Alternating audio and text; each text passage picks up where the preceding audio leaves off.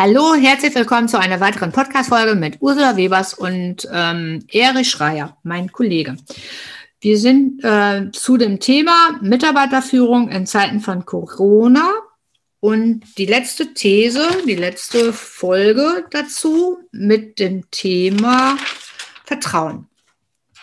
Ja, Vertrauen. Vertrauen ist ja immer so eine Geschichte, gerade alles, was auch mit Mitarbeiterführung zu tun hat, intern und extern. Und die Führungskraft sollte auf jeden Fall ein gewisses Vertrauen aufgebaut haben zu seinen Mitarbeitern.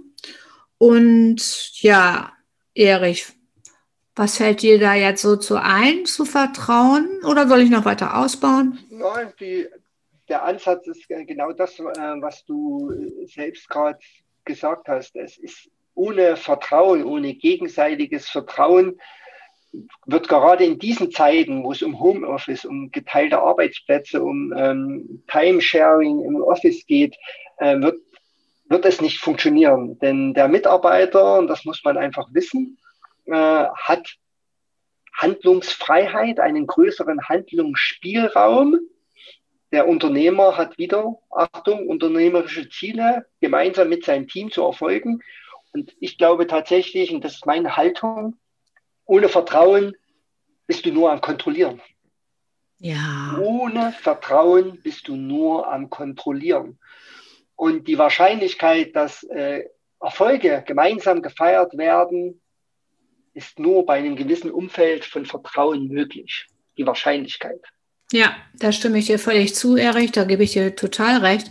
Also ich denke immer, Vertrauen fängt allein schon dann an, wenn du einen Bewerber, ne, einen Bewerber zu einem Mitarbeiter machst. Dann ist du, hast du das erste Vertrauen eigentlich schon in ja. diese Person gesetzt.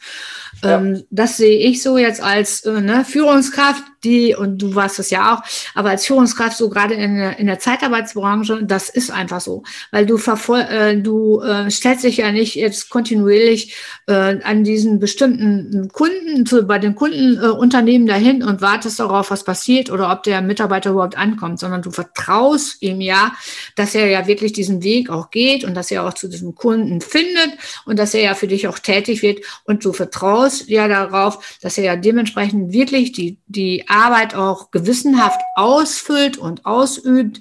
Und das allein sind ja schon Vertrauensgänge, ja. die du ja dann wirklich im Vorfeld schon machst. Und das, was du jetzt gerade ansprichst, klar, das kommt da ja jetzt noch hinzu, bedingt durch Corona, durch Einschränkungen, dass man noch mehr einen Vertrauensspielraum aufbauen sollte. So sehe ich das. Und ich denke aber, wenn man schon lange miteinander arbeitet und auch diese Vertrauensbasis ja bekannt ist, ob in, intern oder extern, dann festigt sich das Gesamte sogar noch. Äh, und der Zusammenhalt, meiner Meinung nach, wird noch viel, viel, ja, wie soll ich sagen, stärker, kräftiger, nimmt noch zu. Und darauf können eigentlich die Führungskräfte richtig stolz sein, wenn sie das geleistet, wenn sie das umsetzen und geleistet haben. Genau, und, und da, da mache ich nämlich den Bogen drum um unsere fünf Thesen. Ähm, das Thema Vertrauen, deswegen haben wir ja immer ohne Wertigkeit gesprochen. Hast du Vertrauen, kannst du eine gute Struktur aufbauen in solchen ja. Zeiten. Kannst du Regeln äh, aufstellen, weil dein Team dir folgt. In den Worten, er wird schon recht haben. Er oder sie wird schon recht haben. Es macht Sinn, wenn wir das tun. Vertrauensthema. Das Thema äh, Kontakte, Social Contact, gemeinsame Mittagspause, gemeinsame Kaffeepause virtuell ist keine Belastung, sondern ist eine Freude. Hm. Selbstführung ist nochmal ganz einfacher, weil wir haben uns gemeinsam auf Regeln vereinbart und die werden eingehalten. Und dann bin ich beim Thema unterstütze deine Mitarbeiter, das hast du gesagt. Fortbildung. Genau. Ja, die schicken, ich habe ein Vertrauen in meine Vorgesetzten, in mein Unternehmen, zu sagen, die schicken mich schon, die äh, auch in diesen Zeiten. Oder das Thema äh, interne Mitarbeiter, ich nehme eins zu eins wir haben eine vertrauensvolle Zusammenarbeit, also kann ich auch meinem Chef mal um Unterstützung beten, bitten. Und so Dinge, deswegen mache ich die Klammer drum, um unsere fünf Thesen. Vertrauen ist aus meiner Sicht als Führungstrainer ein, eine gewisse Essenz für Führung. Ja, Erich, ja, das sehe ich genauso. Vielen Dank dafür, für deinen Kommentar und dass du das jetzt abgeschlossen hat.